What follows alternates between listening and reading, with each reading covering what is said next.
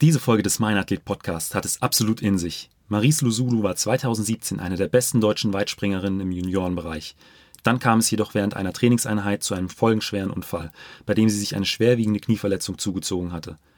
Lange stand nicht mal fest, ob Maries überhaupt wieder normal gehen können wird. Sie musste operiert werden, verbrachte Monate in einer Reha. In diesem Jahr konnte sie jedoch ihr Comeback feiern und ist trotz einiger kleinerer Rückschläge auf dem besten Weg zurück in die deutsche Spitze. Während der Aufnahmen des Interviews war ich mehr als einmal sprachlos und ich denke, dass man aus dieser Folge sehr viel Positives mitnehmen kann. Aber jetzt genug von mir, viel Spaß beim Hören.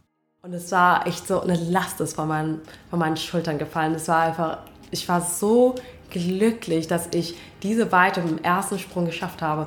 Weil es klar, also im Training hat es sich schon so ein bisschen angedeutet, dass ich schon über sechs Meter springen kann, aber es ist halt immer was anderes in einem Wettkampf.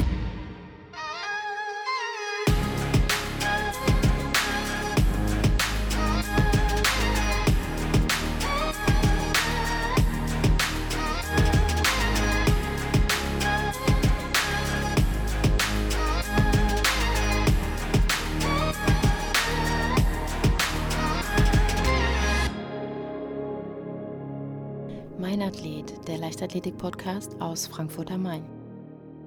Herzlich willkommen bei einer weiteren Folge von Mein Athlet.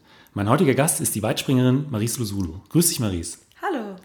Hey Maries, es freut mich sehr. Du bist die erste Springerin in meiner Sendung. Du hast eine Bestweite von 6,61 Meter, bist mehrfache deutsche Meisterin im Junioren- und Jugendbereich und hast 2014 bei der U20-WM den dritten Platz erreicht. Ja, genau. Das ist so richtig? Das ist richtig so. Und das ehrt mich natürlich, dass ich die erste Weitspringerin bin.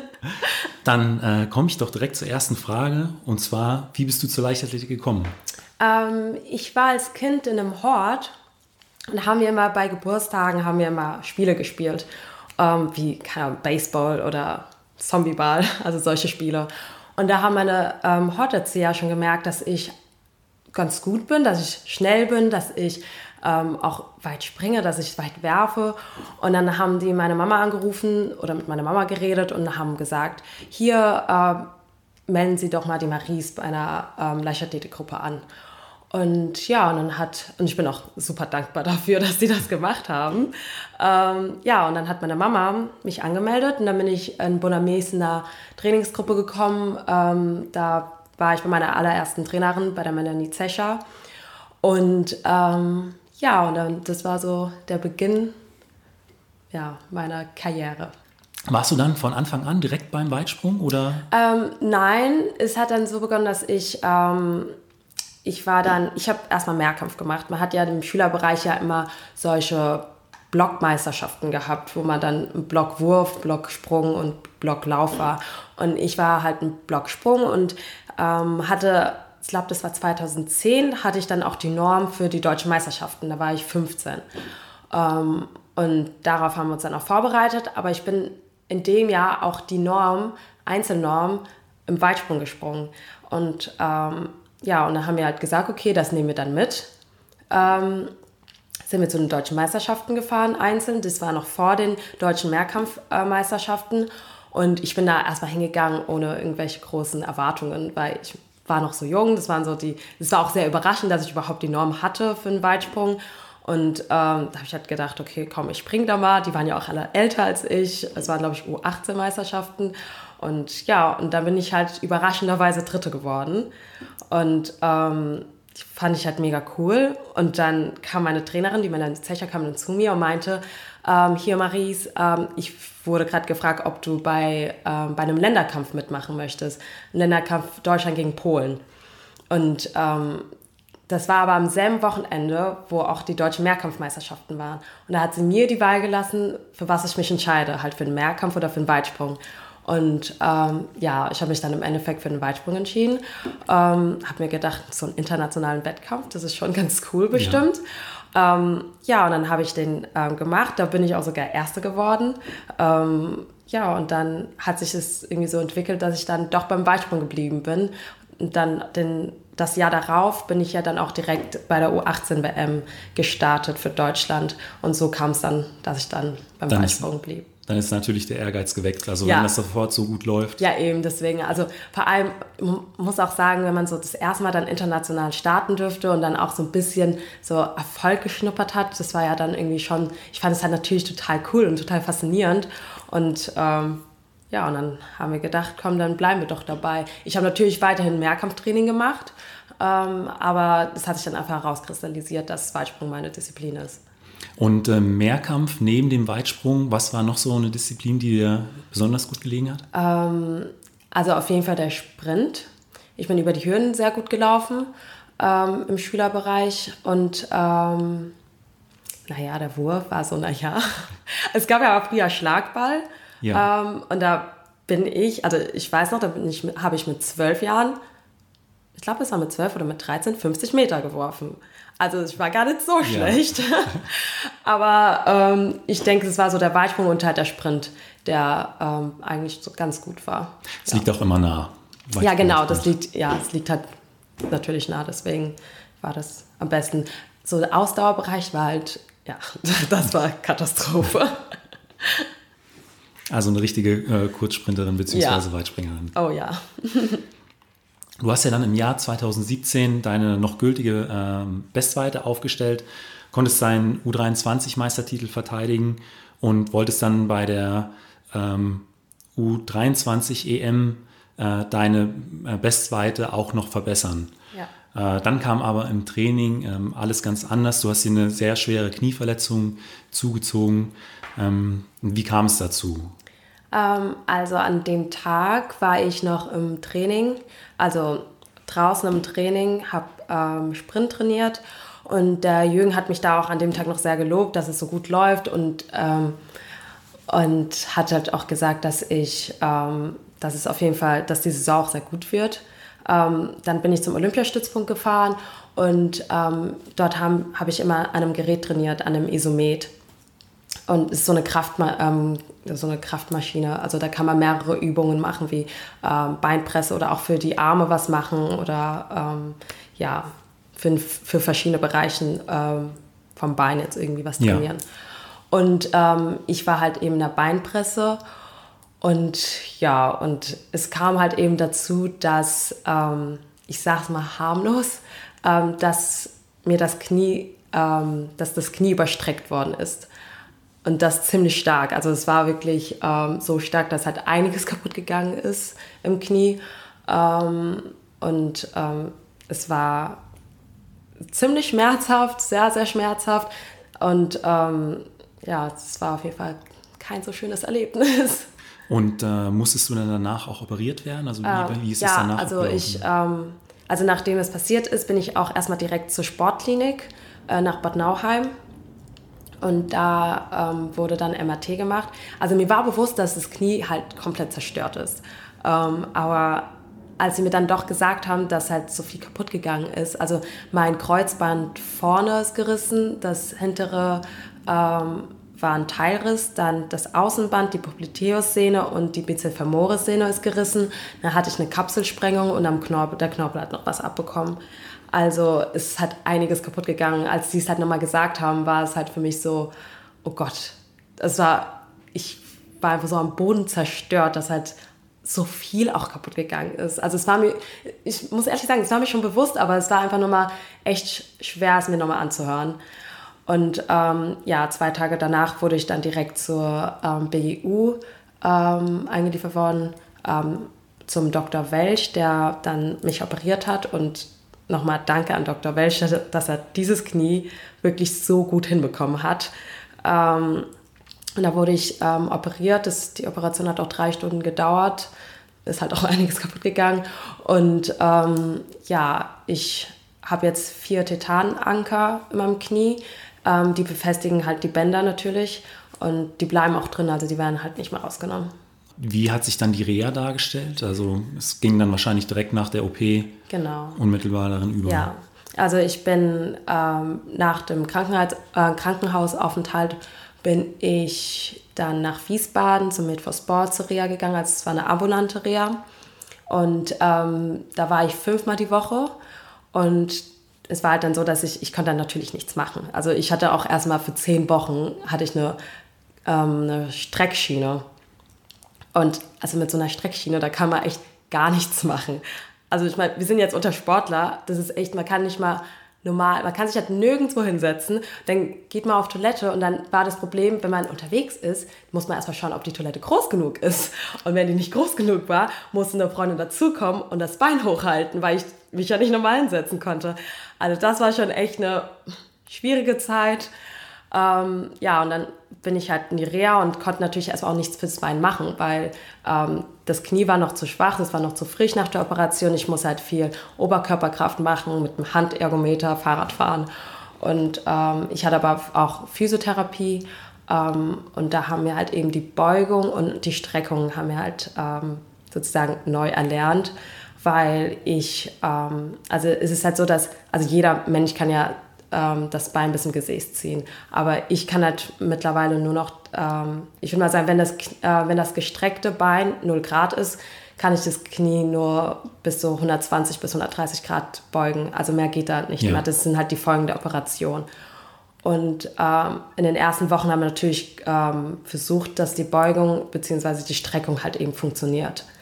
Und ähm, und das hat sich dann auch mehrere Wochen dann so gezogen. Das war eigentlich meistens erstmal dasselbe Programm. Und dann kam ich noch zu einer ähm, stationären Reha. Das war in Warndorf ähm, bei der Bundeswehr. Und ähm, da war ich auch fünfmal am Tag beschäftigt mit ähm, Aquajogging, mit Krafttraining, mit ähm, Physiotherapie, mit Massage. Also wirklich von 8 Uhr morgens bis um 16 Uhr hatte ich auf jeden Fall immer Programm. Und ähm, ja, das war halt auf jeden Fall sehr viel, aber es hat mir definitiv, das hat mich auf jeden Fall weitergebracht.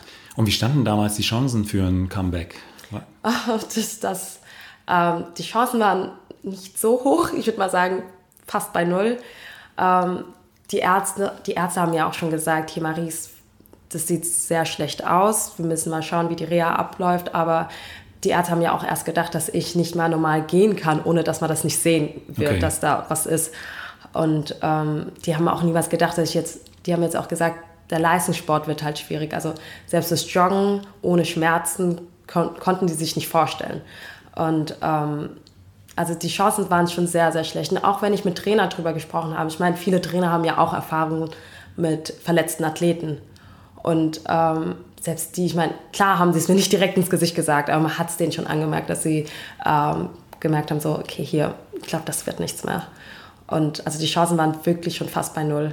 Und ja. äh, hast du dann auch selbst mal mit dem Gedanken gespielt, äh, keinen Leistungssport mehr zu betreiben? Ich muss ehrlich sagen, also irgendwie kam mir dieser Gedanke nie in den Sinn. Wirklich nie. Also es war, der Unfall ist passiert und so die ersten Gedanken waren natürlich, oh Gott, ich kann die Saison nicht mehr machen, oh Gott, ich kann bei der U23 EM ähm, nicht, nicht gewinnen oder keine Medaille holen.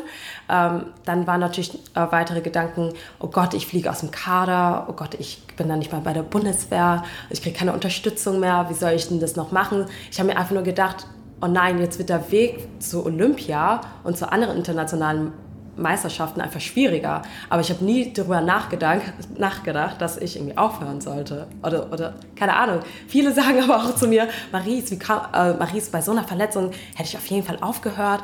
Ähm, das ist total krass, dass du überhaupt weitermachst. Und ich wirklich, also dieser Gedanke kam mir nie in den Sinn, das ist beeindruckend. sagen, nö, ich höre jetzt auf. Also du musstest dich da auch überhaupt nicht motivieren, wenn du sagst, du hast von morgens bis abends äh, Reha gemacht. Also du ja. hast immer dieses Ziel vor Augen, ja, okay, eben. der äh, Unfall ist passiert und äh, ich will so schnell wie möglich wieder springen ja. und äh, deswegen ziehe ich das jetzt hier durch. Ja, also ich meine, ich hatte ja keine andere Wahl. Ich war ja wirklich jeden Tag in der Reha und ich habe ja jeden Tag mein Programm gehabt und deswegen ähm, kam mir auch gar nicht in den Sinn zu sagen, okay, ich höre jetzt auf. Also da wäre auch alles umsonst gewesen. Und ähm, klar, ich mache es natürlich auch für mich, damit ich auch wieder zurück in den Leistungssport komme, aber ich habe mir auch gedacht, ich mache es natürlich vielleicht auch ein bisschen für meine Familie, um die auch ein bisschen stolz zu machen. Um, ich bin auch die älteste Schwester, um meine Geschwister zu zeigen, hier Leute, ist egal wie schwierig es wird, man, ihr, schafft, ihr könnt es schaffen. Ähm, ja, ist, klar musste ich mich motivieren. Also so ist es nicht. Es, waren, es gab auch schon schwere Zeiten, wo ich gedacht habe, so Gott, ist, ich komme nicht voran, gerade gerade in der Phase, wo man einfach keine großen Fortschritte mehr sieht, sondern wirklich nur sehr, sehr kleine. Ja. Und ähm, klar war es dann schwierig, da konnte ich mich halt nicht so gut motivieren.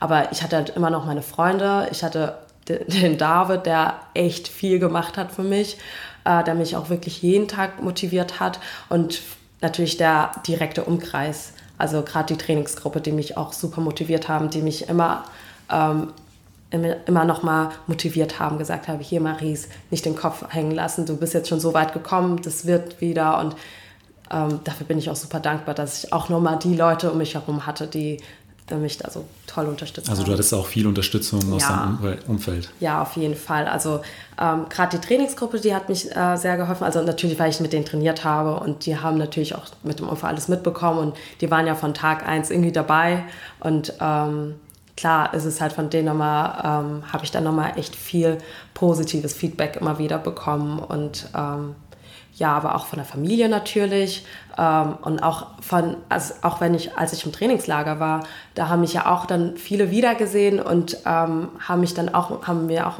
immer wieder gesagt, wow Maries, dass du das schon wieder machst und dass du so weit bist, ähm, ja, das hat sie dann auch, haben, hat, es hat denen auch ziemlich gefreut, dass ich ähm, wieder auf dem Platz stehe und wieder was machen kann.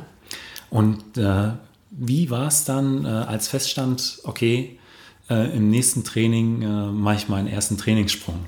Ähm, ich weiß es ehrlich gesagt gar nicht. Ich glaube, es war so, dass ich gedacht habe, ähm, nee, das war nämlich so, dass der Jürgen, also mein Trainer Jürgen Sammert, der hat nämlich gar nichts davon erzählt. So. Also jetzt, ich, spreche jetzt von Sprüngen in die Grube mit ja, Landung. Ja. Es war einfach so, ich bin jetzt Training und wir haben davor natürlich schon ein paar Sprünge gemacht, so kleinere Sprünge über kleine Hürden. Und ähm, ich habe ja in der Reha ja schon ein bisschen angefangen, so kleine Sprünge zu machen. Und ähm, der Jürgen hat dann irgendwann mal, glaube ich, im Training gesagt, so, jetzt springst du mal in die Grube, machst eine Landung. Und ich so, wie bitte? Und ja, und dann ähm, stand ich da und sollte erstmal versuchen zu landen, jetzt aus drei Schritten. Ja. Und dann hat er natürlich gesagt, wie ich es am besten machen kann, weil ich ja mit der Beugung ja ähm, das Problem habe, dass ich nicht richtig landen kann. Ähm, dass ich halt, jetzt muss ich halt ein bisschen mehr auf der rechten Seite landen, weil ich halt ähm, versuchen muss, das linke ein bisschen gestreckt zu lassen. Und ähm, ja, und dann hat er gesagt, ja, probier es doch jetzt einfach mal. Und ich so, okay, dann probier es mal. Und dann ähm, hat es natürlich erst ein bisschen lang gedauert, bis ich mich überhaupt getraut habe. Und irgendwann hat es dann einfach geklappt. Und dann haben wir weitergemacht und irgendwann kam das Vertrauen auch wieder und das Gefühl auch wieder, dass ich das schaffen kann. Und ja, und dann ist es einfach so geschehen. Und äh, vor einigen Wochen hast du dann auch deinen ersten Wettkampf äh, seit der Verletzung wieder bestritten. Wie war die Nacht davor? Konntest du ein Auge zumachen oder? Ähm, also ich war, ich muss ehrlich sagen, ich war erstmal sehr tiefenentspannt. ich habe ich habe ich es auch ein bisschen runtergespielt, so, ach komm, jetzt ist mein erster Wettkampf, es wird schon irgendwie und ähm, Freunde und Familie sind, sind ja da und es ist dann bestimmt ganz schön, dass halt so ein bekannter Umkreis halt um mich herum ist. Das waren ja 25 Leute, die da waren für mich. Wow. Und ähm, habe ich gedacht, ach komm, das wird schon locker sein, das wird schon bestimmt easy. Aber ich muss ehrlich sagen, als ich dann dort war und dann auch an der Anlage stand, da war ich so aufgeregt. Also ich habe gedacht, dass mein Herz springt mir aus der Brust. Wirklich so aufgeregt war ich. Aber ich muss auch ehrlich sagen, wenn 25 Leute für dich da sind, denkt man sich auch, okay, Maris, jetzt musst du auch was zeigen. Also nervöser als beim ersten Wettkampf. Ja. Wie war dann der Wettkampf an sich? Also als dann der, der erste Sprung äh, ja, geklappt also, hat? Ähm, beim ersten Sprung, als ich dann da stand, dann haben die schon angefangen zu klatschen. Da habe ich gedacht, nee, nee, nee, bitte noch nicht klatschen. Habe ich auch gesagt, Leute, erstmal bitte Stille. Und dann habe ich nochmal ähm, habe ich geatmet, habe gesagt, okay, Maries, das schaffst du schon. Bin angelaufen und dann bin ich ja am ersten schon 6,20 gesprungen. Und es war echt so, eine Last ist von meinen, von meinen Schultern gefallen. Es war einfach, ich war so glücklich, dass ich diese Weite im ersten Sprung geschafft habe. Weil es klar, also im Training hat es sich schon so ein bisschen angedeutet, dass ich schon über sechs Meter springen kann, aber es ist halt immer was anderes in einem Wettkampf. In einem Wettkampf gehst du damit, ähm, das ist halt, da fängst du bei Null an. Und ähm, das war einfach, oh, das war auch einfach nochmal der Beweis dafür, Maries, es hat sich gelohnt, die zwei, zwei Jahre nochmal zu kämpfen, nochmal alles zu geben und ich meine, klar, die 620 ist noch nicht, ist noch nicht so weit, wie ich natürlich kommen möchte, aber dafür, dass es hieß, dass ich überhaupt keinen Sport machen kann, dass ich doch jetzt wieder 6,20 Meter springe, das ist schon. Absolut beeindruckend. Das ist echt. Oh. Und äh, was konntest du aus dieser ja, unglaublich schwierigen Phase für dich mitnehmen? Also auf jeden Fall, dass, dass egal wie aussichtslos es aussieht, dass man einfach kämpfen muss. Also ich bin wirklich, ich habe, ich bin ja, wie gesagt, ich bin ja einfach, ich habe ja einfach weitergemacht, ohne drüber nachzudenken, aufzuhören. Und ich glaube, ich weiß nicht, ich habe einfach, ich, sag, ich sag's mal so, ich, ähm, ich bin einmal meiner Mama ziemlich dankbar. Ich glaube, ich habe diese Eigenschaft auch von meiner Mama, auch zu kämpfen. Einfach zu sagen, hier, egal was ist, du musst kämpfen, ich muss einfach alles geben. Und solange ich alles gebe, kann ich im Nachhinein mir nicht sagen, okay, ich habe nichts gemacht. Und ähm, ich glaube, diese, diese positive Eigenschaft, auch dieses positive Denken, das habe ich definitiv von meiner Mama. Und ich glaube, das hat immer schon in mir geschlummert, so ein bisschen. Aber jetzt bei so einer Extremsituation ähm, konnte ich es halt das erste Mal so richtig, ich sag mal, anwenden. Ja. Und ähm, konnte es natürlich auch jetzt mal zeigen. Und das ist das auf jeden Fall, was ich mitgenommen habe. Auf jeden Fall niemals aufgeben, egal wie aussichtslos es aussieht. Das ist auch unglaublich beeindruckend. Also ich habe das ja auch so äh, wenig zumindest über Instagram verfolgt und ja. äh, einfach Wahnsinn. Das Danke. freut mich. Und ähm, was sind deine Ziele für die kommenden Jahre? Ähm, also jetzt für dieses Jahr ist es eher so ein, wie so ein Übergangsjahr. Ich möchte erstmal nochmal ein bisschen mehr Vertrauen gewinnen, ähm, also fürs Knie gewinnen, ja. ähm, weil ich springe weiterhin mit dem verletzten Bein, ähm, was natürlich ein bisschen riskant ist, aber ähm, ich habe einfach noch immer noch ein gutes Gefühl mit links und ähm, ich springe auch immer noch gut mit denen. Ich bin nicht verunsichert, das Knie fühlt sich sicher an. Deswegen haben wir, haben wir uns entschieden, dass wir weiter mit links springen. Deswegen wird dieses Jahr auf jeden Fall ein Übergangsjahr. Und, ähm, und für die kommenden Jahre steht auf jeden Fall Olympia ganz oben. Ähm, klar wird es wahrscheinlich ein bisschen schwieriger für mich. Und jetzt ist ja auch dieses neue Punktesystem da, was ich auch noch nicht so ganz verstehe, muss ich ehrlich sagen. Aber ähm, ich werde auf jeden Fall trainieren, trainieren, trainieren und alles geben, dass ich auf jeden Fall die Norm oder die gewisse Punktzahl erreiche. Und ähm, für die weiteren Jahre auf jeden Fall ähm, internationale Wettkämpfe natürlich. Ja. Dann kommen wir jetzt schon äh, zu den fünf Fragen, die ich jeden meiner Gäste stelle. Und äh, da ist die erste immer, was war bisher dein größter Wettkampf? Mein größter Wettkampf war, also einmal natürlich mein letzter Wettkampf, mein, äh, meine 6,57 Meter bei den deutschen ähm, Meisterschaften in Leverkusen.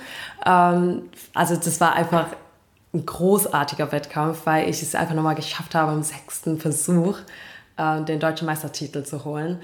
Ähm, klar bleibt da auch immer noch so eine Erinnerung, weil es eben der letzte Wettkampf war. Ähm, aber ich fand den Wettkampf, das war einfach, die, die Leute waren einfach, das war der Hammer. Äh, das Publikum hat mitgefiebert und mitgeklatscht und ähm, als ich im sechsten Versuch das geschafft habe, da muss ich auch ehrlich sagen, ich war sehr stolz auf mich. ich war sehr, sehr stolz auf mich. Und natürlich auch mein allererster Wettkampf jetzt nach der Verletzung. Ähm, das war einfach so schön, dass halt die Leute, die das alles ähm, jetzt mitbekommen haben mit meiner Verletzung und ähm, die auch immer an meiner Seite waren, dass die Leute mit dabei waren. Und ähm, ich, es war auch so ein schöner Wettkampf, weil es war halt super klein. Es waren so nur wir und ähm, es war irgendwie nicht keine Ahnung, ich hatte keinen Druck auch. Das war, das war einfach so gelassen, einfach Spaß haben, was man auch nicht mal so oft hat. Ja. Weil jetzt geht es halt einfach, meistens geht es ja immer um einen Titel oder dann auch für meisten Sportler natürlich um Geld und was auch immer. Und hier ging es einfach mal wirklich um Spaß haben, ohne Druck zu springen, mit der Familie, mit Freunden. Und das war einfach, es war echt ein toller Wettkampf. Wirklich toll. Und auf der anderen Seite deine bisher ja, schmerzlichste Niederlage? Ja, natürlich die Verletzung. Die Verletzung, das glaube ich. Also definitiv die Verletzung, ja. Und ähm, auf der anderen Seite äh, kommen wir noch mal kurz zurück zum Training. Mhm. Äh, dein, dein Lieblingstraining? Äh, mein Lieblingstraining ist auf jeden Fall die Sprungeinheiten, also die Technikeinheiten, wenn ich halt in die Grube springe. Ähm, macht mir natürlich Spaß, wenn ich natürlich auch gut springe. äh, wenn ich nicht gut springe, habe ich ziemlich schlechte Laune. Aber das gehört natürlich dazu. Ähm, und das denken wahrscheinlich nicht viele, aber ich liebe Kugelstoßen. Okay. Ich liebe Kugelstoßen. Ich weiß nicht, was es ist, was mich da, was mich da so reizt, aber ich finde es echt cool, die Disziplin. Von der Technik her, oder? Von der Technik, obwohl ich noch nicht aber gut in der Technik bin, aber ich weiß nicht, es macht mir einfach riesen Spaß, Kugel zu stoßen. Und auf der anderen Seite, äh, auf welche Trainingseinheiten könntest du verzichten? Ähm, hm, irgendwie habe ich da keine so richtige. Also Läufe machen natürlich nicht so wirklich Spaß, aber ähm, ganz ehrlich, wenn man die Läufe geschafft hat, dann ist man so froh, dass man das durchgezogen hat. Und dann hat man ja so ein Glücksgefühl. Deswegen würde ich auch nicht sagen, dass es meine, mein Hasstraining ist. Also ich habe eigentlich so an sich kein so wirkliches Hasstraining, was vielleicht so ein bisschen ja, vielleicht so ein bisschen Oberkörperkraft, wenn ich Oberkörperkraft machen muss. Das ist natürlich, was mir am wenigsten Spaß macht. Okay. Aber ich habe jetzt so kein Hasstraining. Und äh, was würdest du jungen Athletinnen und Athleten mitgeben? Ähm, was ich denen auf jeden Fall mitgeben würde, ist, ähm, dass sie so dankbar sein sollen, dass sie springen, sprinten, werfen können, ohne dass sie sich, also ohne Verletzung. Also es ist wirklich, ich stehe manchmal in der Grube und denke mir, Gott, bin ich dankbar, wieder springen zu dürfen, dass ich, dass ich einfach die Möglichkeit habe, ähm, zu sprinten, dass ich die Möglichkeit habe, ähm, mich so zu bewegen, ohne dass ich jetzt sagen muss, oh Gott, ähm, ich muss jetzt darauf achten, dass das Knie, ähm, dass ich das Bein so setze, weil das Knie ja so, keine Ahnung, dass das und das passieren kann. Also da bin ich wirklich unfassbar dankbar und ich glaube, viele Leute, die sich noch nie so wirklich verletzt haben, ähm, die können es, glaube ich, nicht so wertschätzen. Also die, ich muss auch ehrlich sagen, ich, davor hatte ich ja auch noch nie wirklich so eine schwere Verletzung. Davor hatte ich vielleicht mal eine Zerrung oder sowas. Und dann kommt halt so was Großes, was sich fast aus dem Leben reißt. Also ja. es ist wirklich, die Leichtathletik und der Sport ist halt einfach mein Leben. Und es war wirklich, es war schon echt schmerzhaft zu sagen, so oh Gott, vielleicht kann ich nicht mal weit springen. Aber jetzt, wo ich es wieder kann, bin ich so unglaublich dankbar. Und das das muss, das muss aber den Leuten bewusst sein. Die müssen dankbar dafür sein, dass sie wirklich springen und ähm, das machen dürfen, was sie lieben. Ja. Vielen Dank, Maries, für dieses Interview. Falls euch die Folge gefallen hat, hinterlasst mir doch einfach eine Bewertung bei Spotify, iTunes oder eurem Podcatcher und abonniert den Podcast. Vielen Dank und bis zum nächsten Mal.